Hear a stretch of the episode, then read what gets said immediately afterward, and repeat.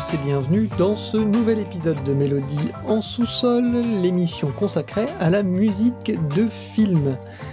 Dixième épisode consacré aujourd'hui à la momie, le long métrage d'Alex Kurtzman avec euh, à la baguette Brian Tyler. Pour m'accompagner dans cette émission de Mélodie en sous-sol, on retrouve comme d'habitude Adi et Adrien.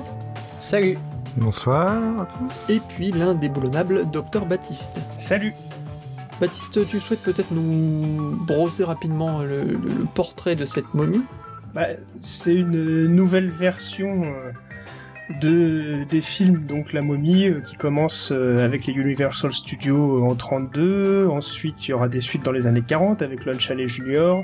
Ensuite, il y aura cette franchise reprise par les studios anglais de la Hammer, dont on aura un extrait musical tout à l'heure. Puis euh, Hollywood se euh, réapproprie la franchise à la fin des années 90 avec Brendan Fraser et Goldsmith pour le premier à la composition.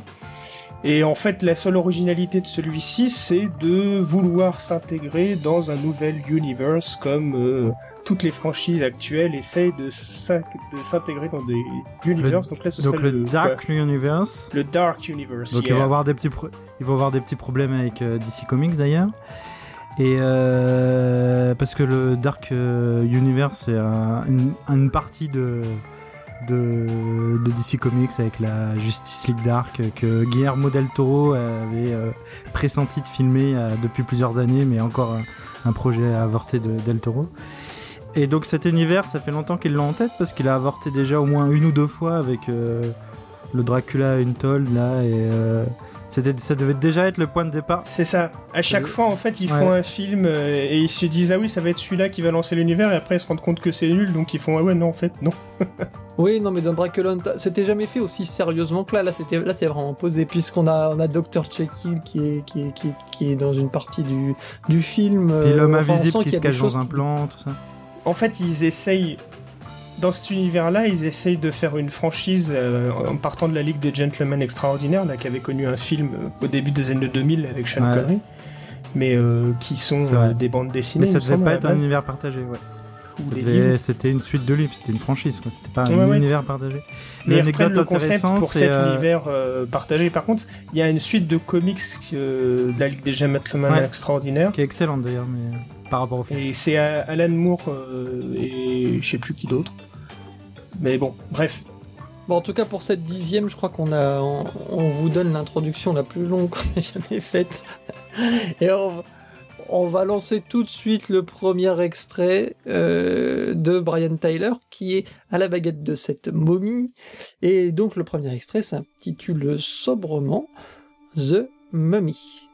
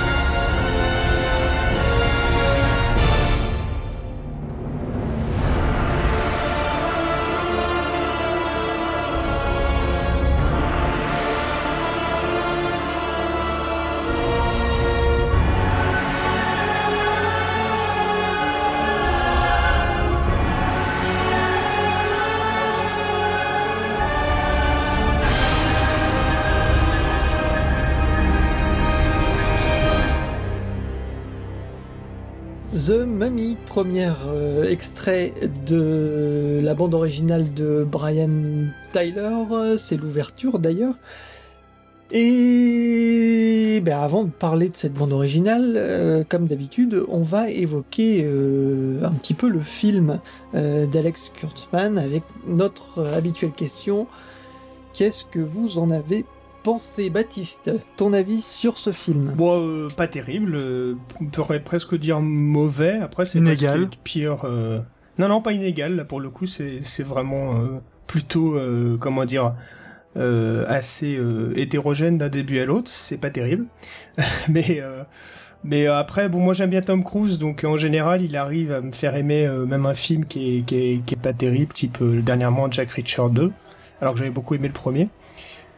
Ah oui, non, mais le 2 Mais là, je trouve qu'il est particulièrement mal employé, notre tome international. Euh, il est, euh, il joue pas mal, mais il est mal exploité, quoi. On dirait un, un, justement un, Nathan Drake bis euh, qui serait tombé dans un univers un, poil plus un poil plus horrifique que celui d'Uncharted. après, voilà, le film, c'est on tire l'univers de la momie vers euh, justement Indiana Jones, Uncharted, Tomb Raider, euh, et puis euh, bon pour l'instant le Dark Universe on l'entreaperçoit, c'est pas vraiment c'est pas vraiment construit, mais ça c'est pas grave. c'est il y a des séquences un peu ridicules, par exemple Russell Crowe en, en comment dire en Mr. Hyde, Dr. Jekyll. Dr. Jekyll encore ça va, mais en Mr. Hyde, tu te dis oula. C'est quoi cette adaptation? Bref, euh, non, c'est pas voilà, j'ai pas passé un mauvais moment, mais c'est vraiment. C'est un, un non pour toi. Voilà, c'est plutôt non. Euh, Adi. Déjà, je voulais préciser, là, il te dit qu'il est mal exploité, Tom Cruise. A priori, euh, ce serait plutôt l'exploitant que l'exploité dans le film, hein, parce qu'il avait l'air d'avoir pris les choses en main, mais... Ah, mais il peut s'exploiter mal lui-même, hein, c'est pas un problème. Hein. Alors moi, je, je regarde le film sans déplaisir, mais c'était pas, c'était pas GG. Je suis plutôt d'accord avec Baptiste. Après, moi, comme toujours, j'ai mon petit cœur de, je suis fragile dès que ça parle d'univers partagé. Moi, je suis, je suis friand. Je, ça me laisse euh, dubitatif euh, quant à ce que ça peut ouvrir comme suite, etc. Ça, ça peut être cool, un peu comme Arthur, qui euh, ça m'a laissé, une... même si j'ai moins aimé que Arthur, dont on a parlé euh, la dernière fois, ça m'a ouvert des perspectives plutôt intéressantes, mais c'est vrai que le film en lui-même est... plat, quoi. Il est, il est, Je préférais le la momie des années 90, euh, qui pour le coup était déjà dans l'esprit Indiana Jones. Euh. D'autant plus que euh, normalement il y a une suite euh, probable, mais enfin vu le le, le four. Ah non, non, il marche pas trop mal. il marche pas trop mal. Bah moi en tout cas dans ce que j'ai entendu, en tout cas pas aux US, il marche pas aux US. Euh, peut-être qu'il marche qu'il marche ailleurs. Bon, mais pourquoi pas. Hein. moi au niveau de, de ce que j'ai pensé sur le film, j'ai un problème avec le ton en fait du film en général. je trouve que c'est enfin, il, tend trop vers le film vraiment euh, d'action, euh, alors que à la base c'est quand même un univers entre l'aventure, l'horreur. il y a quelques moments avec le où c'est plus proche des zombies que des momies, je trouve. Euh, D'ailleurs, ils le disent plus ou moins que c'est des zombies. Enfin bref. Euh, donc ça, j'ai trouvé. Oui, la momie, c'est vraiment une momie pour dire que c'est une momie, quoi, parce que.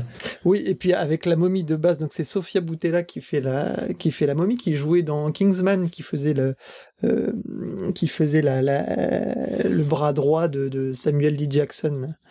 Euh, je sais pas si vous avez si, avec ses jambes en... du, film ou si vous avec ses jambes augmentées avec ses jambes en métal et qui était vraiment euh, enfin du coup euh, super bien exploité dans, dans ce rôle là là je trouve que j'ai du mal j'ai l'impression de voir Rihanna Bis tu vois le truc avec les tatouages le machin. Enfin du coup je trouve que ça m'a décroché tout de suite du film le côté pas du tout réaliste même si c'est jamais très réaliste, c'est toujours un, peu romanesque la vision qu'on a de, de, de l'Égypte ancienne au cinéma. Mais là, du coup, c'était vraiment, j'avais l'impression qu'on voulait faire les trucs à la mode avec les tatouages, les machins. Enfin, euh, c'était, euh, ouais, enfin, je trouve qu'on perdait, on perdait. Ah, on, perdait, un côté, euh, on perdait un peu le côté romanesque du, de, de, de, de, de la momie au final. Et puis bon après comme tu dis le recyclage, euh, c'est vrai que Brad, Tom Cruise il est pas pas forcément bien exploité. Je trouve que son rôle de, de type un peu idiot, euh, ça marche pas forcément très bien. Euh, parce que c'est un peu un béné quoi c'est un type qui se retrouve là et puis il est ça le rend pas aimable quoi. enfin ça le rend pas on n'a pas envie de on n'a pas envie de le suivre on n'a pas envie de partir son en fait, le, est encore plus insupportable que lui d'ailleurs le personnage devrait être dans la lignée euh, bon je pense le, franchement le modèle choisi c'est c'est vrai que ça fait penser à Nathan Drake mais je trouve que l'utilisation du personnage m'a plus fait penser à ce qui arrive au personnage de Lestat dans euh, euh, je sais pas si vous avez lu les romans de Anne Rice, mais euh, vous savez, euh, comment dire, Lestat le vampire, c'est euh, la suite d'entretien avec un vampire en livre. Et puis c'est La Reine des damnés qui est le troisième livre, donc et il y a à peu près cette trajectoire là d'un d'un vampire puissant, mais d'un personnage un peu.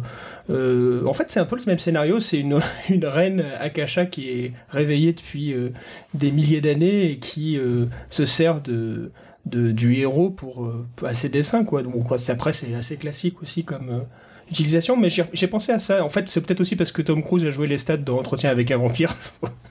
oui, c'est peut-être pour ça que tu fais le rapprochement. il avait quand même ah, de la classe, il, y avait une prestance. Entretien avec un vampire, c'est un super film. Mais Jake Johnson, là aussi, qui joue dans euh, New Girl, pour ceux qui regardent un peu la série, lui, pareil, il est un peu... Enfin, c'est lequel le, le sidekick pas drôle du tout. Ouais, c'est ce que je dis, il est encore plus insupportable que. Je veux rebondir juste ce que tu dis sur, sur les, les acteurs que tu trouves aussi mal exploités. À la limite, on a parlé de, de Tom Cruise, mais je, reviens quand même sur euh, notre ami Russell Crowe. Euh, autant moi je trouve que bon les films La Momie, euh, j'ai jamais trouvé que les films étaient excellents. Je suis pas très friand, mais par contre les films Dr Jekyll et Mr Hyde, il y en a quand même deux euh, qui sont très bons. Euh, le celui de 41 avec euh, Spencer Tracy, c'est un film de Victor Fleming qui est le réalisateur d'Autant l'emporte le vent.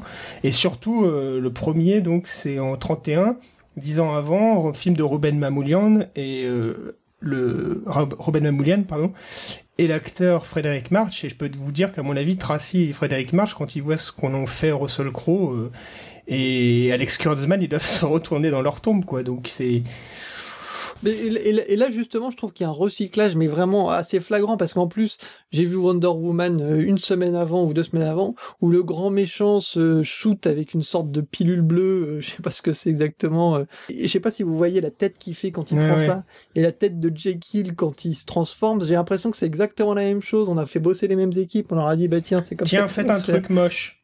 Non, c'est ça. C'est les, les, ravages de la drogue sont dangereux pour la santé. Tu vois, il aurait pu marquer, marquer en dessous. Bref, Adrien, je te demande pas parce que tu es le mauvais élève de la, semaine puisque t'as pas vu le film, euh, même si tu as écouté euh, euh, religieusement la BO. Eh ben, on va attaquer tout de suite donc sur la bande originale de Brian Tyler, qui pour le coup, moi je trouve, est bien supérieur au film et meilleur, mais on, on, y reviendra, on en reparlera meilleur, je pense, hors film que dans le film. Et on va écouter son thème euh, pour Nick, donc Nick's thème, et euh, on en discute ensuite.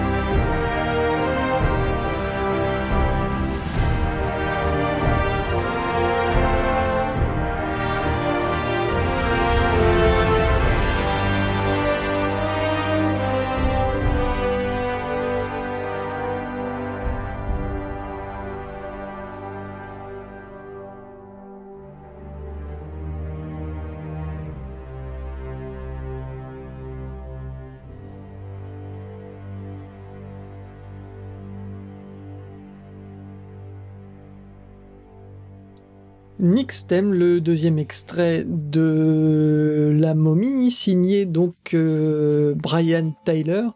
Une bande originale donc euh, qui, enfin la première bande originale dans, dans, cette émission de Brian Tyler, qui pourtant est très actif en ce moment, qu'on a vu il y a pas, enfin entendu il y a pas longtemps dans le, Fast and Furious, mais encore avant euh, dans, des tas de des tas de franchises, je ne les ai pas toutes en tête, mais euh, Adi nous fera une petite rétrospective euh, rapide tout à l'heure. Euh, et globalement, alors je vais, je vais démarrer, hein, mais je trouve que le, le, le, le score, moi, m'a plutôt plu et j'ai plutôt été surpris par rapport à ce que j'entends d'habitude de Brian Tyler, même si c'est un compositeur que je trouve euh, plutôt dans le panier euh, supérieur de ce qui se fait, mais, euh, mais sans être transcendant, je le trouve assez, euh, ouais, assez, voilà, ça s'écoute, mais c'est pas, c'est pas, ça me, ça me file pas non plus des frissons. Mais là, quand j'ai écouté, j'ai écouté le, la bande originale avant d'aller voir le film, j'ai trouvé qu'elle était euh, T'as eu des frissons, supérieure à ce qu'il avait fait. Non, j'ai trouvé ben, le thème de Nick, je trouve qu'il même s'il est très simple, je trouve qu'il est marche très très bien. Après euh, après dans le film par contre, j'ai trouvé que tout était sous euh, sous perfusion quoi, tout était, euh, était un cran en, dessous bizarrement. Je sais pas votre avis. Moi je suis pas je suis pas très fan de Brian Tyler globalement, mais des fois il y a il y a des comment dire des choses qui ressortent et qui sont pas mal. Je pense qu'effectivement Adi nous en dira plus.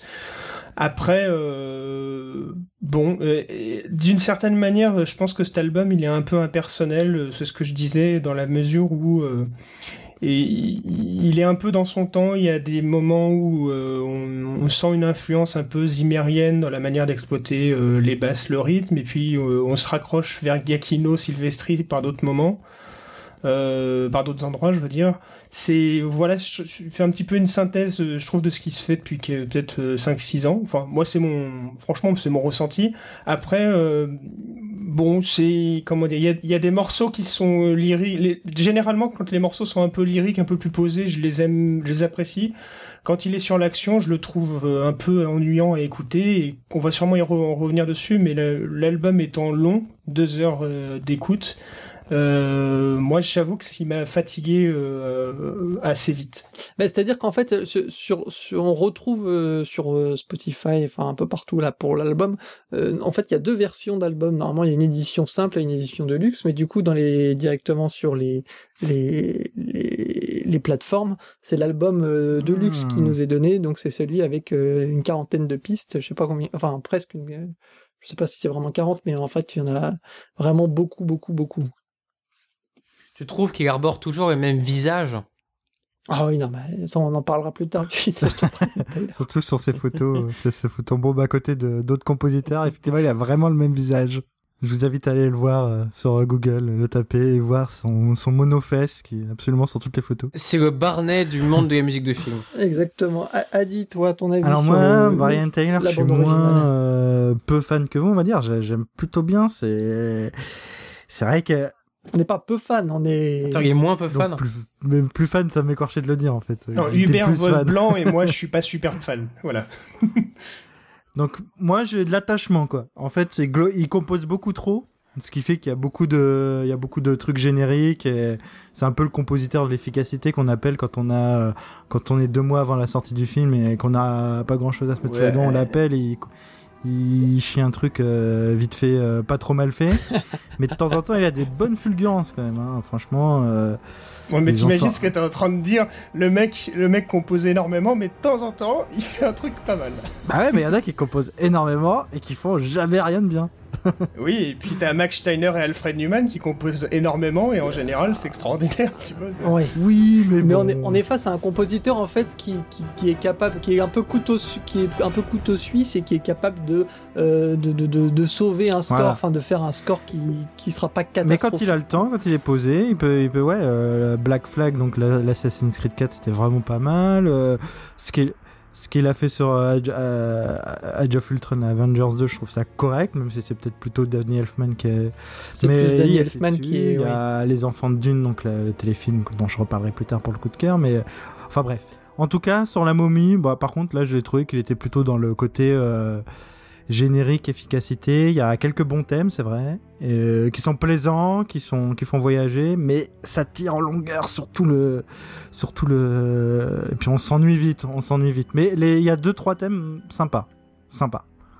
Ouais, moi je trouve que ce- la déclinaison de son thème de Nick durant tout l'album est assez, assez réussie. hein. Dans plusieurs morceaux on le retrouve et C'est sûrement euh, le comment dire, effectivement la partie de la BO qui est le, qui est le mieux. Mais là où il pêche en fait, c'est euh, dans, le montage du film, euh, le rythme du montage c'est vraiment calqué. Bon, je pense sur le modèle James Bond, Indiana Jones, surtout Indiana Jones depuis depuis 20-25 ans, et le côté euh, voilà action, euh, scène de temps mort, action ou enchaînement d'action. Et, du coup, euh, moi j'ai revu les Indiana Jones un peu par hasard euh, la semaine dernière, et euh, c'est vrai que dans l'action, euh, la manière dont Williams gère les transitions, mais, mais, mais gère l'action elle-même dans la scène, euh, est fantastique, on va pas revenir dessus, et je trouve que c'est ce qui, qui pêche le plus chez Tyler, c'est vraiment quand il y a des, des scènes d'action, voilà, des Passage passages d'action, euh, oui, bon, tout le film est un passage d'action, mais vraiment... euh, euh, vraiment comment dire des grosses scènes d'action c'est là où il tombe dans euh, le plus grossier de la BO et le plus ennuyant. Oui, une sorte de, de, de bouillabaisse euh, c'est indigeste. c'est pas le pire entend, hein, de ce qu'on a entendu récemment mais Non, bon. non, non, non, c'est pas, c'est pas le pire, mais je vois ce que tu veux dire. Moi, c'est ce que j'aime pas souvent dans les BO américaines. Quand ça commence à partir avec des gros morceaux d'action, je trouve que là, on a l'impression d'entendre Sauf toujours la quand même tu as donc un Williams sur euh, les, sur les Indiana Jones ou même qu'on va attendre tout à l'heure, Adrien va nous en parler. euh, Oui, mais c'était déjà Go- il y a 30 non, ans. mais Goldsmith sur 30 la momie, on veut, on- Adrien, Adrien nous en parlera tout à l'heure. C'est, Ouais, quand même 15 ans, très ouais. bien et ça, ça gère bien. euh, Bah, c'est-à-dire qu'il y a peut-être une, peut-être une culture. Bah, après, ce que, ce que Hubert veut dire, je pense, c'est qu'il y a peut-être une culture en fait de la synchronisation de l'action qui se perd peut-être.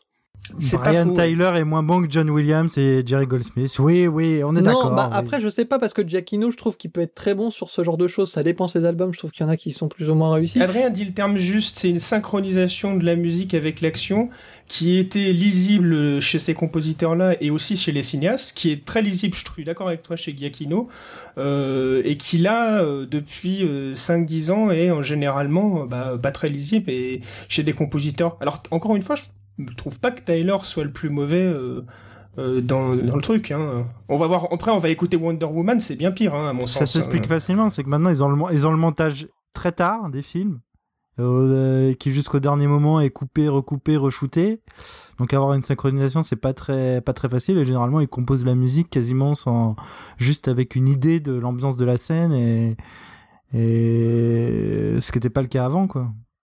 C'est que en fait, euh, cet art de synchroniser avec, euh, de synchroniser l'action ou de synchroniser avec l'action, en un sens, ils seront presque toujours capables de bien synchroniser avec la logique filmique. Le plus dur, c'est de coupler ça avec la logique musicale. Et là où un William- un Williams et un Goldsmith sont, sont très forts, c'est justement pour trouver euh, vraiment une musique qui va allier ces deux logiques.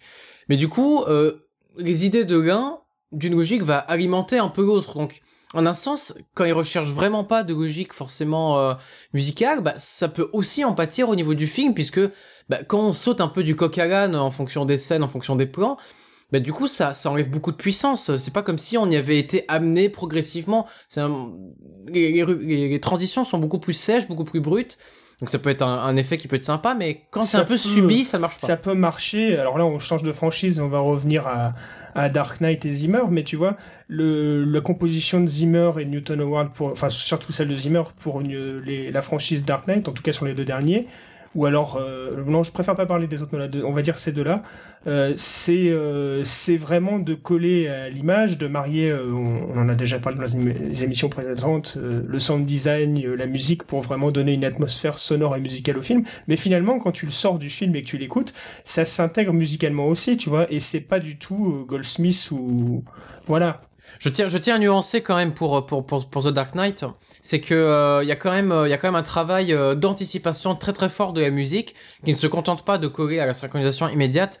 C'est que le thème du Joker, donc qui est, qui est un espèce de très long glissando euh, bah, qui représente l'anarchie justement, euh, intervient toujours euh, 5 ou 10 secondes avant les apparitions du Joker, ce qui fait que à l'échec du film, il y a une écriture musicale. Voilà, qui, qui dépasse de loin ce que ce qu'a pu Mais faire c'est des euh, choses. c'est ces des- dernières années. C'est des choses qui sont pensées en fait en avance, c'est-à-dire que le, la collaboration euh, Zimmer Newton Howard sur euh, sur le Dark Knight, euh, c'est c'est quelque chose qui est pensé en amont, c'est-à-dire qu'ils n'arrivent pas comme ça à la dernière minute en disant bah tu vas composer ça, c'est Nolan, Nolan il a des idées bien précises de ce qu'il désire, et voilà. Alors que là là on est sur un, sur, sur quelque chose d'un peu plus calibré, mais quand on pense par exemple à ce qu'a fait Beltra, à ce qu'a fait Beltrami euh, sur le Gods of Egypt qui est sorti il y a euh, il y a un an de ça à peu près, je l'ai pas encore vu mais alors la bande originale et même les passages d'action, tout est un délice quoi. Il y a vraiment, pour le coup un lien, euh, tout un lien et un thème qui est déroulé sur, euh, sur une BO entière et même dans les passages d'action. Mais dans celui de Brian Tyler, il y a justement quelques morceaux où on retrouve ça.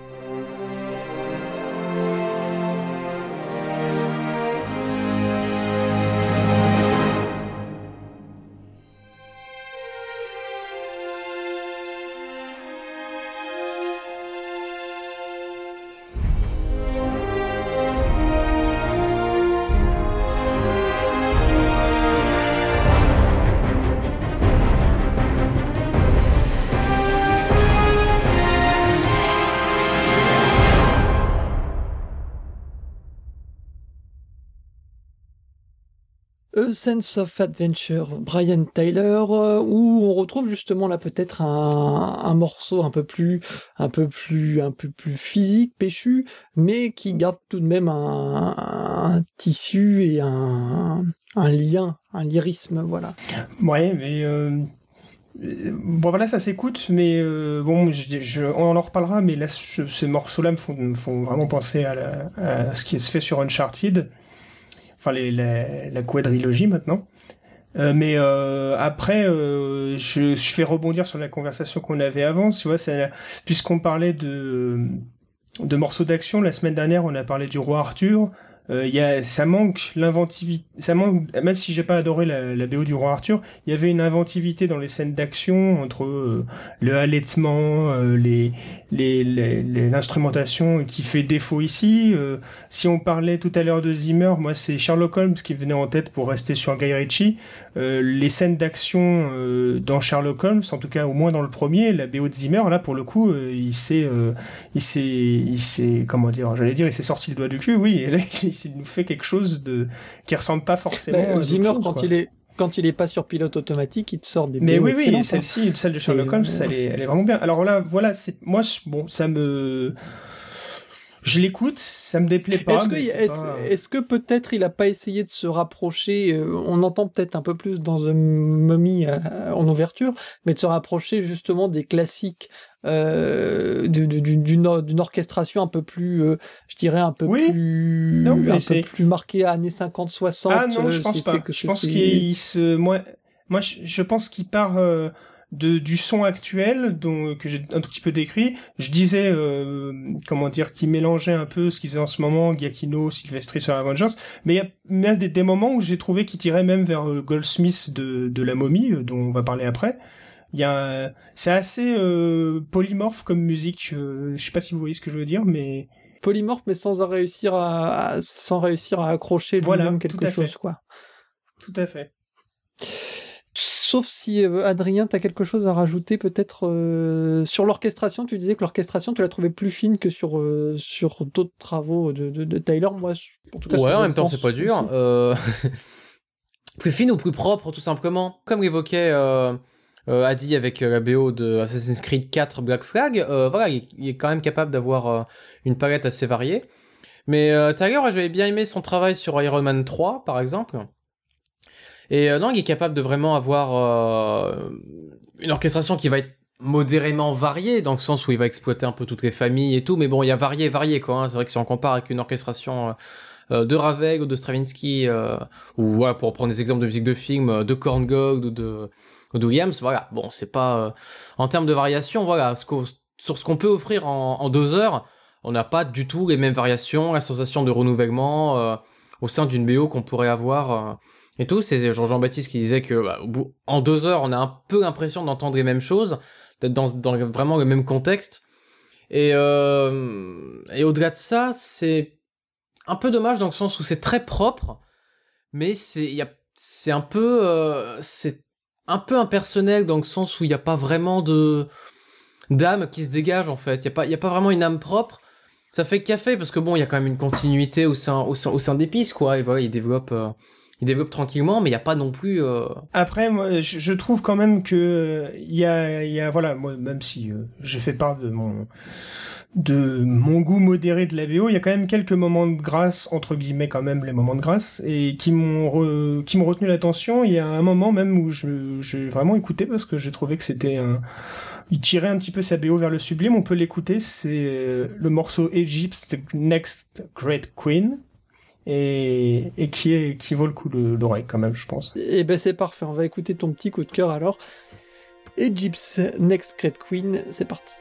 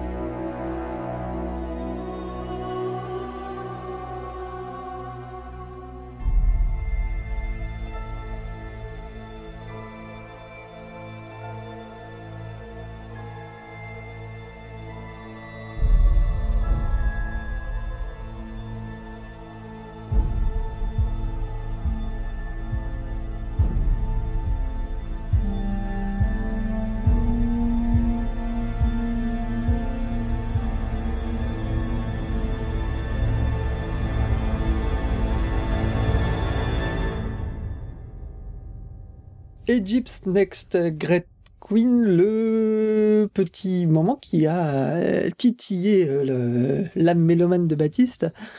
Pourquoi Baptiste? Euh, non, j'ai bien aimé parce que je pense que entre la bouillie, comme tu l'as dit, même bon, c'est peut-être pas ce point, mais quelques passages qui étaient plus calmes m'ont plu dans l'album, dont celui-ci que je trouve le plus beau, tout simplement, à l'écoute, qui est lointainement, euh, je pense, euh, issu euh, d'un style comme on peut le voir chez Maurice Jarre dans Laurence d'Arabie, je précise lointainement, et qui hein se rapproche ah de... Euh, bah, le thème principal de Laurence d'Arabie, euh, dire, euh, si tu écoutes les deux à la suite, c'est quand même une influence. Alors après, c'est pas elle est pas directe parce que ça a influencé toute l'histoire du bah, cinéma. toutes, les, toutes les BO qui parlent d'Égypte, elles se basent sur la même gamme, donc au bout d'un eh, moment, bien sûr, bien sûr. Mais enfin, si elles se basent sur la même gamme, c'est peut-être qu'il y a un monsieur qui l'a imposé au bout d'un moment, tu vois. Donc c'est pour ça que je remonte à lui. Sinon, après, j'imagine que vous connaissez tous la musique d'Alex North sur euh, Cléopâtre, mais bon, euh, je vais pas revenir dessus, et c'est quand même euh, une interprétation différente, donc j'insiste sur Maurice Jarre et j'insiste sur Laurence d'Arabie.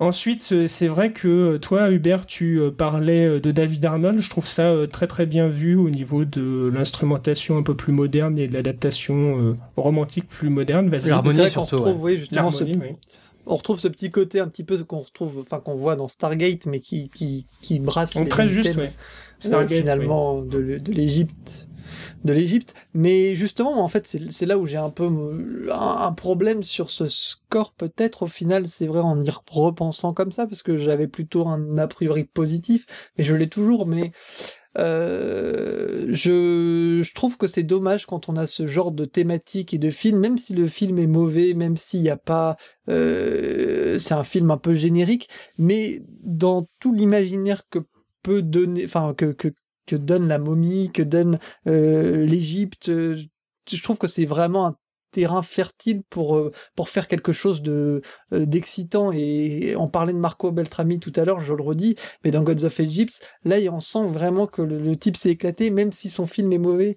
Et c'est pas une excuse d'avoir un mauvais film même si euh, c'est souvent le cas un mauvais film ne fait pas même si le film d'ailleurs n'est pas totalement mauvais mais là c'est un film lambda pour une BO lambda. Bah après l'orientalisation d'une musique pour un film elle, elle dépend beaucoup, euh, comme l'a dit Adrien, de l'harmonie ou alors de l'instrumentation. Euh, mais Zimmer, à la fin des années 90, début des années 2000, il a beaucoup joué là-dedans pour euh, importer un côté oriental même à des, à des films qui n'avaient Enfin, je sais pas, Man on Fire, Gladiator, par exemple. Bon, Gladiator, encore, c'est un petit peu exotique, mais Man on... Oui, parce que c'est dans la partie exotique. Man on Fire, il n'y a pas vraiment de lien avec un exotisme, et pourtant, on a Lisette Gérard qui sente, euh, on a une harmonie un petit peu euh, euh, comme ça, arabisante, ou alors...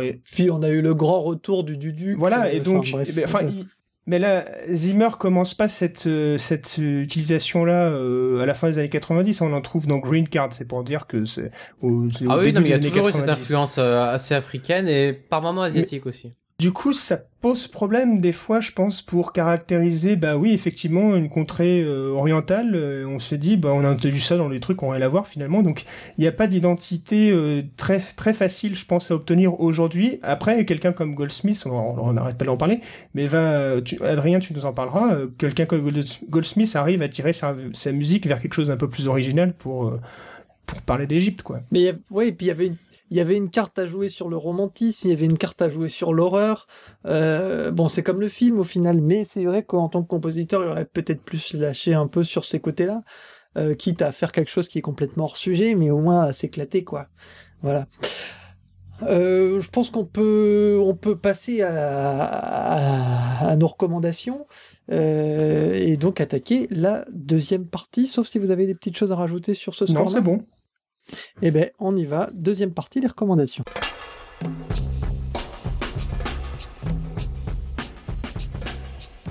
Pour euh, cette deuxième partie consacrée donc aux recommandations euh, liées à, cette écoute et au, film La Momie, on va commencer avec un petit, euh, une recommandation particulière qui ne concerne pas le film La Momie, mais comme Baptiste a beaucoup parlé d'Uncharted et du rapprochement entre le score de Tyler et celui de, la saga, la saga que vous connaissez sûrement. Et eh ben Baptiste, je te laisse présenter ton morceau, Nate's Theme. Oui, bah c'est le thème principal des trois premiers Uncharted, parce que le quatrième a été composé par, euh, quatrième score a été composé par Henry Jackman, alors que les trois premiers sont de Greg Edmondson. Et donc euh, voilà, j'ai eu l'occasion de dire que euh, que ce soit le personnage de, de Tom Cruise euh, dont on n'a pas manqué de dire qu'il y avait un rapport évident avec celui de Nathan Drake, que ce soit même des, des passages du film qui peuvent faire penser à, au premier Uncharted, comme évidemment la blonde du film qui ressemble à la, qui ressemble fortement à la blonde d'Uncharted. Donc il y a les mêmes mêmes scénarios, enfin mêmes emprunts scénaristiques même des fois en termes de musique, je trouve curieusement que euh, en fait, euh, il y a quand même pas mal de passages euh, de cette BO de Tyler qui rappellent fortement ce qu'on peut avoir dans Uncharted. Ça pourrait presque être un score de Uncharted, si ce n'est que, comme vous allez l'entendre avec cet extrait, qui est donc Nate's Tame, si ce n'est que voilà, la BO d'Uncharted a une vraie personnalité et elle respire l'aventure et puis elle démarre maintenant.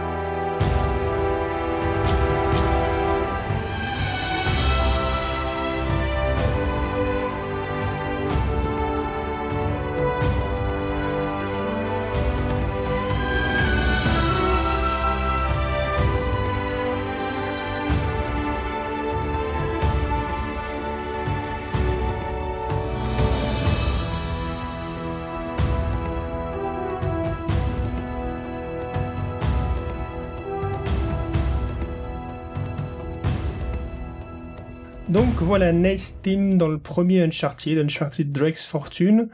Un souffle épique euh, un, peu commun avec celui de Brian Tyler, mais une orchestration plus exotique, plus légère, beaucoup moins lourde. Un rythme qui sied plus à l'aventure, je trouve. Voilà, je sais pas ce que vous en pensez. Moi, je suis plus preneur de la musique d'Uncharted que de celle de Tiger.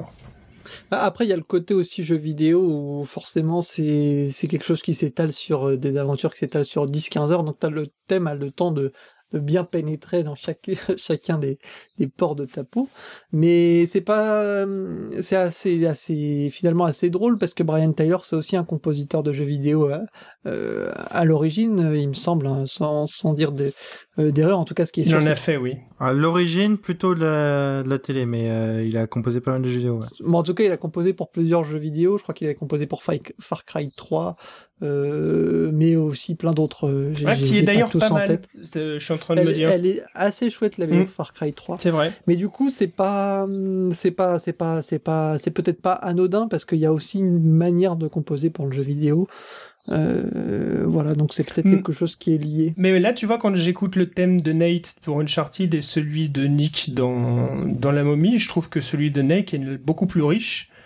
Euh, tout simplement en fait c'est je trouve que ce qui ce que fait Tyler est plus euh, plus pauvre plus euh, plus comment dire moins moins voilà qui a moins de personnalité et moins identifiable je trouve. Après c'est peut-être que je l'ai moins écouté ça c'est un peu raison. Nick Nick Ten vs Nate Sten c'est un peu ça. Qu'est-ce que t'en penses qu'est-ce que en pensez Adrien ou Adi? Non j'ai d'accord. en général celle d'Uncharted c'est une BO marquante du jeu vidéo de manière générale. Donc oui forcément les Enfin, un thème, je veux dire, un thème, un des thèmes les plus marquants des jeux vidéo de ces dernières années. Donc, euh, oui, forcément, c'est un peu au-dessus de celui de la momie. Bah, c'est pas évi- une évidence, hein, parce que je veux dire, on est toujours dans un combat. euh, déjà, je pense que bon. Tu sais, par exemple, y a- les- dans les vidéos Games Live, euh, c'est le thème, il y a à chaque fois, enfin, c'est... c'est- Oui, oui, non, mais ce que je veux dire, c'est que impo- imposer déjà l'idée que la musique de film peut être de qualité autant que la musique classique, ça a pris du temps. Imposer euh, l'idée que la musique de jeu vidéo peut être aussi bien, euh, aussi bonne ou meilleure que celle d'un film, euh, on est dedans, donc c'est pas une évidence. Je pense qu'on peut le soulever. Hein. Non, mais heureusement, je pense que les amateurs de musique de film font pas l'erreur de de, de snobber alors qu'on a finalement les on a tellement été entre guillemets enfin on a tellement je vais pas je vais pas le caliméro hein, mais finalement ça a toujours été quand même euh, souvent snobé par les amateurs de musique symphonique de musique classique euh, la musique de film je pense que euh, ce serait quand même de euh, malvenu de de juger de haut la, la Ah non, non, mais musique bien ce que je viens de dire. la ouais. musique de jeux vidéo. Donc je, je pense que au final c'est pas pas étonnant. De temps en temps il y a des très bonnes productions de jeux vidéo et il y a beaucoup de compositeurs à l'heure actuelle à Hollywood qui sont issus euh, du monde euh, vidéo, de l'univers vidéoludique ou qui même qui, qui font les films pour aller sur euh, le jeu vidéo ou la série. Bon, ça c'est, c'est mais c'est assez récent, hein, ceci dit. Enfin, de, dans ce sens-là. Bah oui, oui, c'est exactement ce que j'allais, euh, c'est exactement, exactement ce que j'allais rajouter, c'est-à-dire que autant la musique de film d'un point de vue symphonique, elle a pu se développer quasiment dès le début, quoi, hein, au début des années euh, 20-30, et euh, autant euh, pour les jeux vidéo, bah, qui, ont- commencé dans les années 70-80, euh, à partir du moment où on a pu héberger des sons, mais euh, la date à partir de laquelle on a pu vraiment héberger des musiques symphoniques aussi euh, denses et riches que ce qu'on pouvait avoir pour les films, c'est la fin des années 80, 90 et le début des Bah, années c'est la 2000. PlayStation, hein. Je Et- pense c'est un Chrono Cross, un des premiers. Ouais, et, et voilà, c'est vraiment avec des compositeurs comme euh, Jeremy Soule qu'on peut observer. euh, Aujourd'hui, en a beaucoup d'autres, mais c'est vraiment lui qui a été euh, à la fois précurseur et surtout euh, grand emblème parce qu'il a composé énormément de jeux. Toute Un symphonique. précurseur, je suis pas c'est- d'accord. C'est un peu le John Williams jeux. Non, précurseur. Euh, c'est un peu le John Williams des jeux vidéo. avant sur Oui, oui. PlayStation, euh, au Déjà, euh, quelqu'un comme Michael Giacchino vient du jeu vidéo, il faut le rappeler. C'est, euh, il commence à la fin des années 90, il fait euh, le Lost World, le jeu vidéo, et puis surtout, il avait fait une super euh, BO sur le Medal of Honor allié d'assaut, qui vraiment euh, vaut le coup d'être écouté euh, sur, sur le début des années 2000, ça. Euh, donc, euh, Non, je voulais dire précurseur dans le sens, euh, dans le sens parcours compositionnel, c'est-à-dire que Jeremy Soule, c'est vraiment celui qui a voulu faire une carrière dans le jeu vidéo, avec chaque BO comme étant partie d'être le d'une premier. œuvre, euh, d'une œuvre à lui. moi, je sais pas, je sais pas les, les compositeurs asiatiques pour euh, Final Fantasy, là, tu dois savoir mieux que moi, Oui, puis euh, Nobuo Matsu euh, pour Final oui, Fantasy, c'est plus mais ancien avant ça. Chrono Cross, pour moi, c'est la. Oui, mais c'était pas les mêmes, c'était pas les mêmes ambitions d'un point de vue Ah bah orchestral. réécoute Chrono Cross. Hein. Oui, je suis pas d'accord. Adi, on forme une team là. Dis-lui qu'on n'est pas d'accord. Voilà, si t'écoutes un jeu comme Little Big, Adv- Little Big Adventure en 1995, je pense que euh, Ah là, tu, tu fais vibrer mon petit cœur. Surtout l'ambition euh, du compositeur français dont j'ai oublié le nom, mais Adi va me le redonner. Bruno Va- Vacher, un truc comme ça? C'est ça, euh, Vachet. Alors, euh, Putain, Vachet. tu, me, tu me sors des trucs là de loin dans mon putain. Oh, mais quand tu Personne connaît. J'adore. Quand tu écoutes cette composition-là, Philippe Vachet. euh, quand tu écoutes cette composition-là, tu vois, euh, et pour le deuxième aussi, tu vois qu'il y a l'ambition de, de justement de, de, de- d'étendre les capacités de la musique de film, de faire une carrière euh, de Mm. jeu vidéo, lapsus révélateur, de faire une carrière, de rester dans le jeu vidéo, même si euh, Vachet aura pas le succès de Jérémy Soul par la suite. Et donc, euh, donc voilà. Ou alors je en pense... français, Olivier de Rivière aussi, euh, qui, qui fait des trucs euh, Oh, mais après, il y a plein de plein de noms, mais très grandioses. euh. C'est pas nouveau, mais je pense que la, la sauce prend maintenant, depuis 5-10 ans. Alors que... Je propose peut-être du coup de revenir quand même Très à, la momie. euh, avant de, de partir complètement dans une émission euh, consacrée à la musique Parallèle. vidéoludique, mais euh, qui ne serait pas inintéressant d'ailleurs. Euh, mais je propose du coup de revenir euh, sur la momie puisque c'est le, le, le- sujet du jour et de de, de- de- bah, d'attaquer par du, euh, du du très très lourd puisqu'Adrien lui va nous parler dans ses recommandations de Jerry Goldsmith et du film La momie de Ouais. 99. 99. Euh, voilà, Goldsmith, qui est un compositeur euh, légendaire de musique de film, qui, euh, qui entre autres a pondu Alien, euh, Brisby, etc. Et là, donc, ils, nous prend pour une, une espèce d'alternative un peu ludique à Indiana Jones, la momie, et qui qui qui à la fois est excellente pour servir son film, c'est-à-dire qui a choisi euh, un, un, parti pris très très dynamique au niveau de l'action. Et sur 15 pistes, ça bombarde pendant à peu près 15 pistes. Donc c'est-à-dire qu'il a, il a vraiment, euh, il a vraiment euh, pu, pu, pu, pu, pu sortir ce film de manière très précise, quoi. Déjà au niveau des points de synchro, au niveau de, au niveau du développement des thèmes, au niveau de, du, en termes de soutien, quoi et, euh, et surtout bah, développer euh, développer une démarche de, de vraiment de d'immersion avec un aspect très euh, très oriental, très très fouillé au niveau orchestration, sans tomber dans le cliché, ce qui est quand même à reconnaître, c'est-à-dire que une des choses orchestrement qu'il va arriver à faire, c'est d'utiliser beaucoup de solos de mandoline. Alors que pourtant, ah, bah, c'est de la mandoline uniquement, il n'y a pas de clavecin du tout? Ah non, pas de clavecin, non. D'accord, c'est de la mandoline. Non, le clavecin, tu auras un aspect beaucoup plus pincé au niveau des cordes. Là, c'est une, c'est, c'est une, c'est une mandoline à qui on donne euh, euh beaucoup de résonance. Hein, c'est pour ça que c'est vraiment, c'est vraiment un solo. Les micros sont placés très près et euh, et qui, qui, qui, qui sont qui sont très bien exploités euh, musicalement dans le film. Ça n'intervient jamais de manière euh, euh, putassière, donc euh, un peu comme un Ward Shore dans Hugo Cabret, quoi. C'est-à-dire pour évoquer le Paris des années du début du XXe siècle, l'accordéon est très bien intégré musicalement et, et, pas là juste pour faire un point de synchro euh, pour Ave au moment au moment qui va bien. Dans les deux cas, je pense que euh, en tout cas pour Shore, il construit sa symphonie autour de l'accordéon et comme tu le dis, il mm. n'évoque pas l'accordéon et c'est vrai que je crois que je suis d'accord avec toi, je pense que Goldsmith fait sensiblement la même chose, surtout sur des morceaux comme celui qu'on va entendre dans cette BO. Eh bien on va l'écouter tout de suite ce morceau, Night Borders.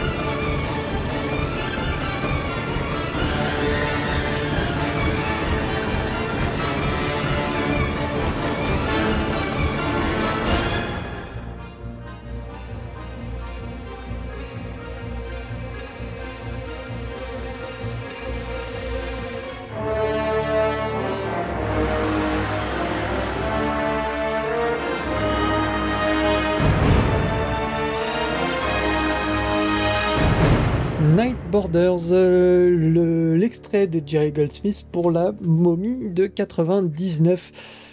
Euh, Adrien, tu voulais nous parler plus en précision de ce morceau-là, justement. Oui, donc là, on peut, observer, alors, euh, vous avez pu entendre au tout début une petite touche électro que Goldsmith aime bien mettre dans ses BO. Par exemple, on peut observer dans Leviathan. Quand bien même, voilà, l'ambiance et l'essence de la BO est orchestrale, il aime bien par moment mettre des petites touches assez fines, voilà, qui, qui, va, qui va procurer une émotion assez spécifique. Là, par exemple, juste avant, juste avant une attaque, enfin, une des 437 attaques pendant le film, et, euh, et voilà, bah c'est au-delà au-delà du dynamisme qu'on a euh, dans toute la BO, c'est un style qui est explosif que Goldsmith va vraiment euh, va vraiment arborer tout au long avec des cuivres euh, brillants, des timbales agressives et et et beaucoup de procédés orchestraux qui, maîtrise pleinement, quoi. C'est-à-dire que dans son, développement, il arrive à, se renouveler très fréquemment parce que voilà, euh, on a quand même, euh, je regarde combien dure la BO, mais on est quand même pas loin de, pas loin de l'heure. Voilà, on est quasiment à 1h, 1h10.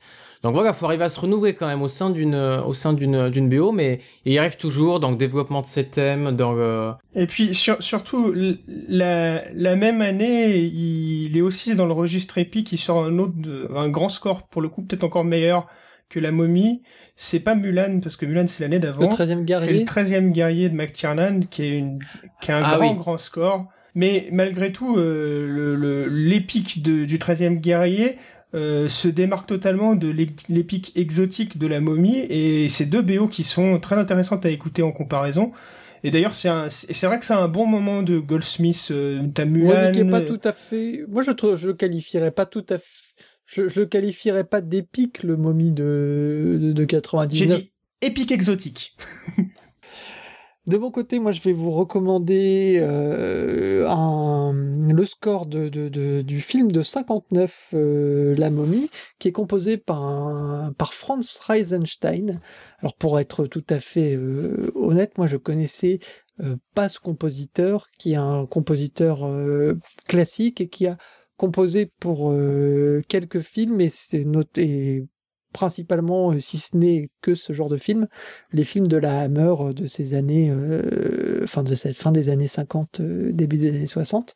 Il n'en a pas composé beaucoup, hein. je crois qu'il en a composé deux voilà, ou trois. c'est deux ou deux ou trois, voilà, c'est ça, dont euh, La momie, donc le, le, le film euh, de, de la Hammer, et qui est donc réalisé par euh, Terence Fisher, qui lui en réalisera plusieurs euh, pour, euh, pour la firme. Le morceau s'appelle Entering the Tomb, et je trouve qu'il est assez chouette, donc ben, je vous propose de le découvrir.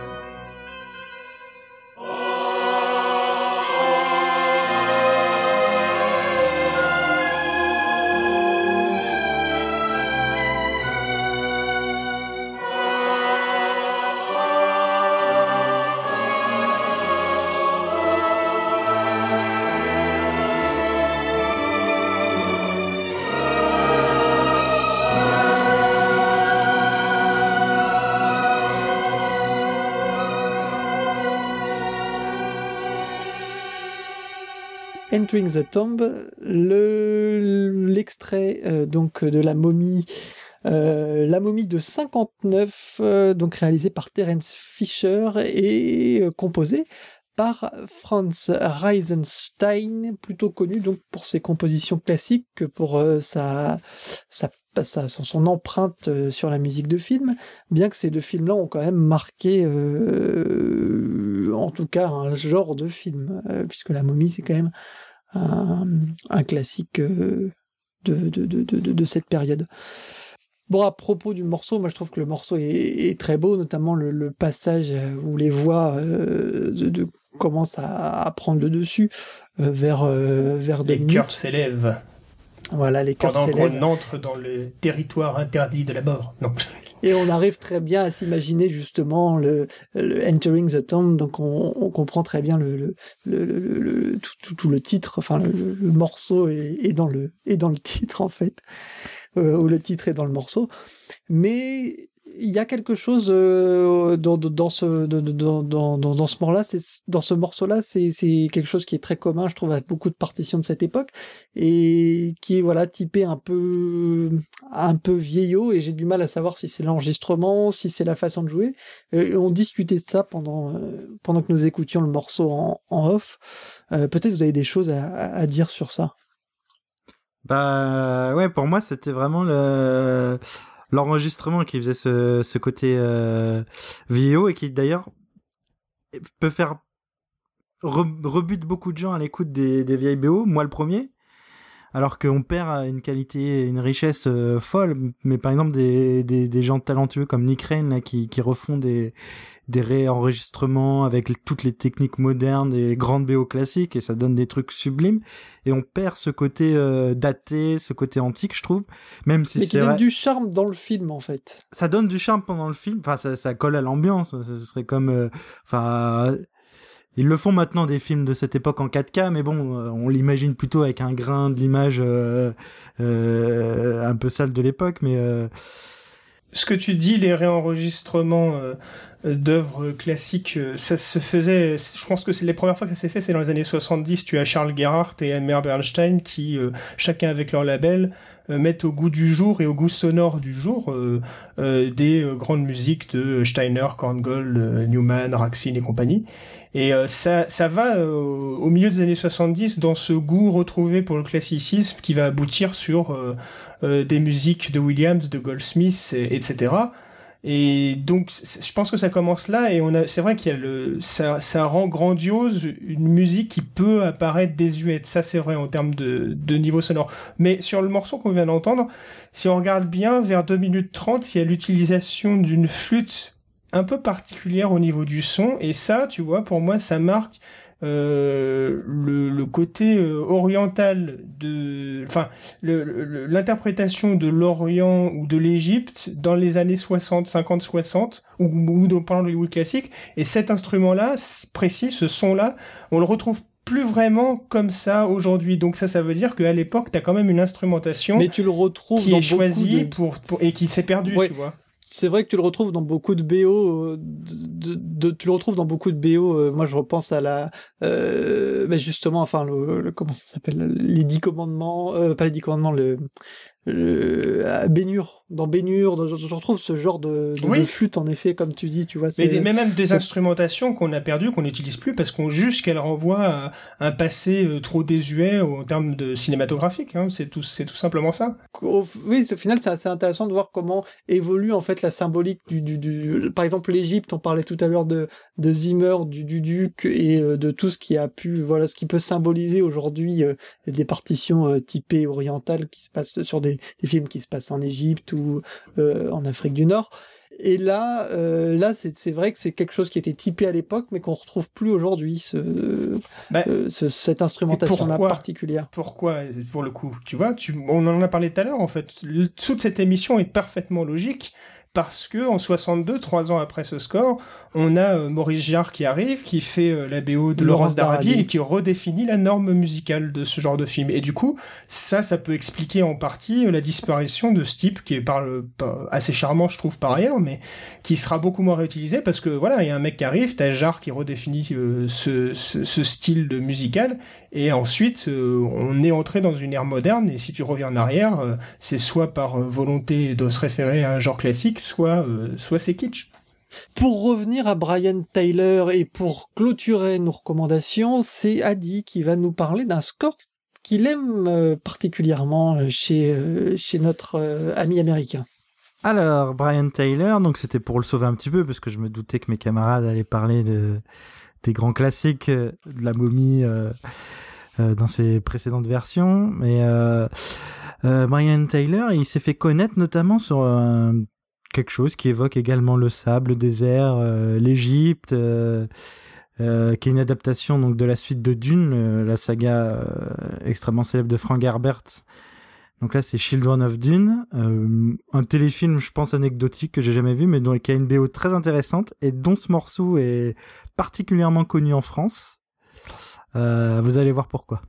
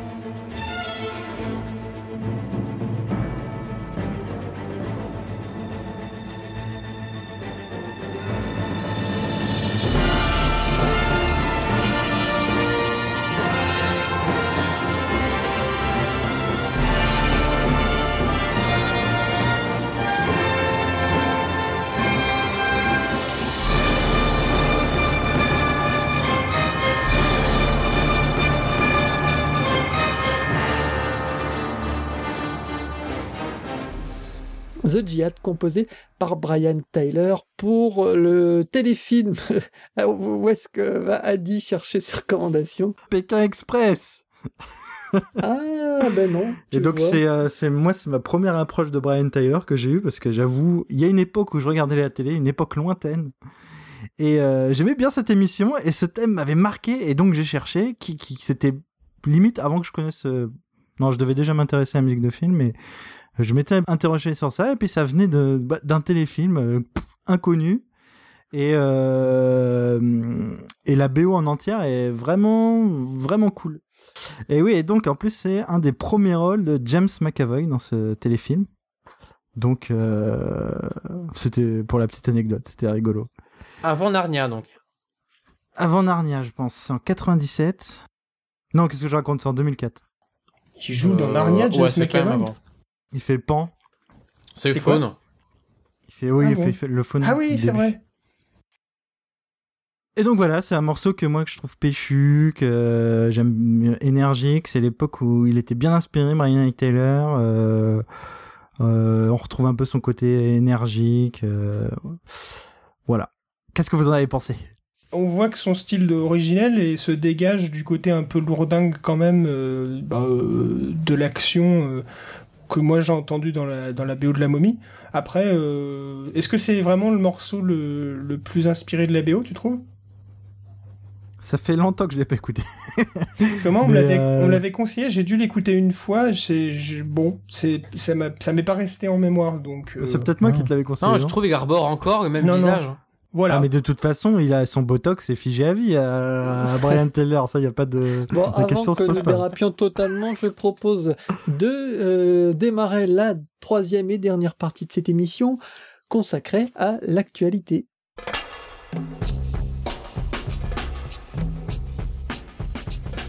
Pour l'actualité, euh, la première, euh, le premier film euh, sur lequel nous allons débattre un petit peu et évoquer un peu plus peut-être en longueur que la deuxième, le, deuxième film, c'est Wonder Woman de Patty Jenkins avec une musique de Rupert Gregson Williams, le frère de Harry Gregson Williams. Et on va tout de suite écouter euh, pour, euh, pour se mettre dans le bain l'extrait euh, que nous avons choisi de, de cette bande originale. Et l'extrait s'appelle Angel on the Wing.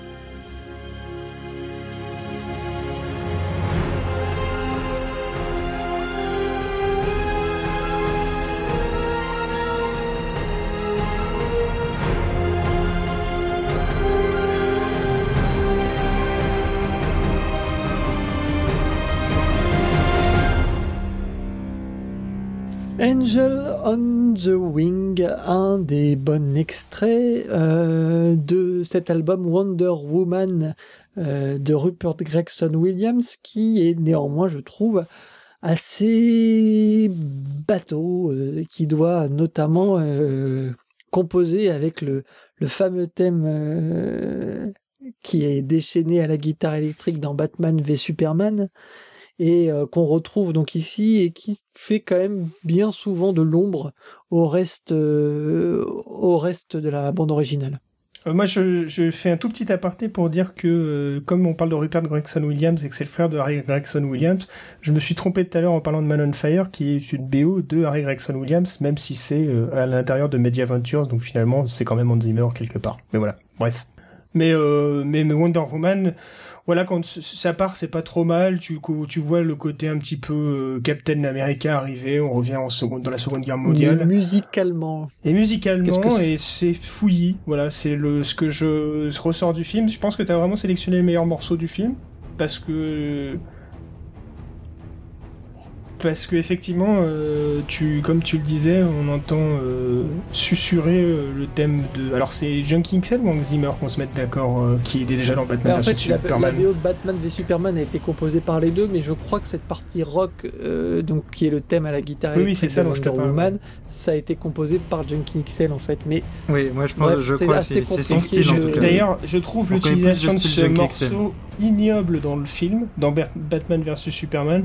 Quand, quand elle apparaît euh, pour se battre à la fin, c'est vraiment horrible. Ah bah Mais, euh, tartiné. hein. Mais euh, ici, euh, bah voilà, il le susurre doucement à la à une, à une minute trente, c'est ça? Et, euh, Ouais, c'est ça. Et euh, ça passe pas mal, euh, la montée en. Non mais au- dans le reste du film, les moments où justement on l'entendait, vous n'avez pas trouvé que vous dites ah ben ça y est, il y a une thématique et le reste du temps c'est assez euh, noyé quoi. En fait finalement on, on entend quelque chose mais sans jamais accrocher. Mais dès qu'il y a ce thème là, Ah, c'est c'est poussif quoi. oui non non non mais, non mais bien sûr. Mais du coup euh, c'est vrai que euh, de toute façon le film est, il est très décevant et la bande originale est euh, enfin très décevant finalement j'en attendais pas grand chose et la bande originale est euh, Et dans la lignée même- de ce qu'on fait depuis Man of Steel, bon, je sors Man of Steel quand même de, de, de ça qui était mieux, mais voilà, c'est- pas terrible. Et du coup, Danny Elfman va reprendre euh, le comment dire euh, la musique de Batman, euh, de Justice League et peut-être de Batman Ouais. ensuite. Je me demande vraiment ce qu'il va faire parce qu'il va se retrouver sur une franchise qui- qu'il a déjà euh, euh, orchestrée et et, les... et puis là, on va lui demander de faire une musique qui est a priori totalement différente. Alors, est-ce qu'il va se rendre des petits hommages à lui-même? Enfin, ça, ça sera un peu intéressant. J'espère qu'il Bah, va nous sortir de cette... c'était déjà euh, ça. hein. Zim- Tu trouves que Zimmer, il se fait des hommages à lui-même euh, si Non, on... mais il devait euh, Ouais, se- ouais. essayer de se renouveler sur une franchise sur laquelle il avait déjà bossé. Et c'est pour ça qu'au bout d'un moment, il en pouvait plus et qu'il disait Bon, j'ai passé 10 ans de ma vie à composer pour Batman, euh, je vois plus trop ce que j'aurai à raconter après celui-là, quoi. Donc, euh, Bah, c'est pour ça qu'il a Mais. Elfman, euh, c'était déjà un peu le il cas a- sur Age of Ultron. Il, avait, il a bossé pareil avec du, coup Brian Taylor. euh, ouais, ça fait c'est pour penser ça un que peu à la même. C'est pour ça que dire, même euh, cheminement, quoi. Z- Zimmer, euh, il a laissé le thème de Batman à Junkie XL sur Batman v Superman, c'est qu'il voulait pas revenir dessus, donc il a développé ce qu'il avait fait. C'est la, la partie Superman, c'est euh, c'est Zimmer dans Batman v Su- v Superman. Il a repris, exploité euh, ce qu'il faisait déjà dans Man of Steel, sans le comparer à John Williams. Je pense que, ah, enfin, je sais pas ce que vous pensez de la BO de Man of Steel, elle est assez simpliste et en même temps, je l'aime- bien. Mais euh, bon. Ouais, ouais, je, suis- je suis- je suis assez d'accord. Elle est, elle est assez simpliste et elle se focalise trop sur les, sur les percussions en fait. Donc ça rend un aspect assez, assez creux. Mais il y a une identité dans Man of Steel qu'il n'y a pas dans Wonder Woman, je trouve, à part ce thème de merde Oui, qui effectivement. d'un seul coup dans l'action, je sais ça pas pourquoi. pourrait, ouais. Ouais, ça pourrait. Mais heureusement, la musique, la musique de super-héros va être sauvée la- le mois prochain par euh, Spider-Man Homecoming. Je, je persiste et signe.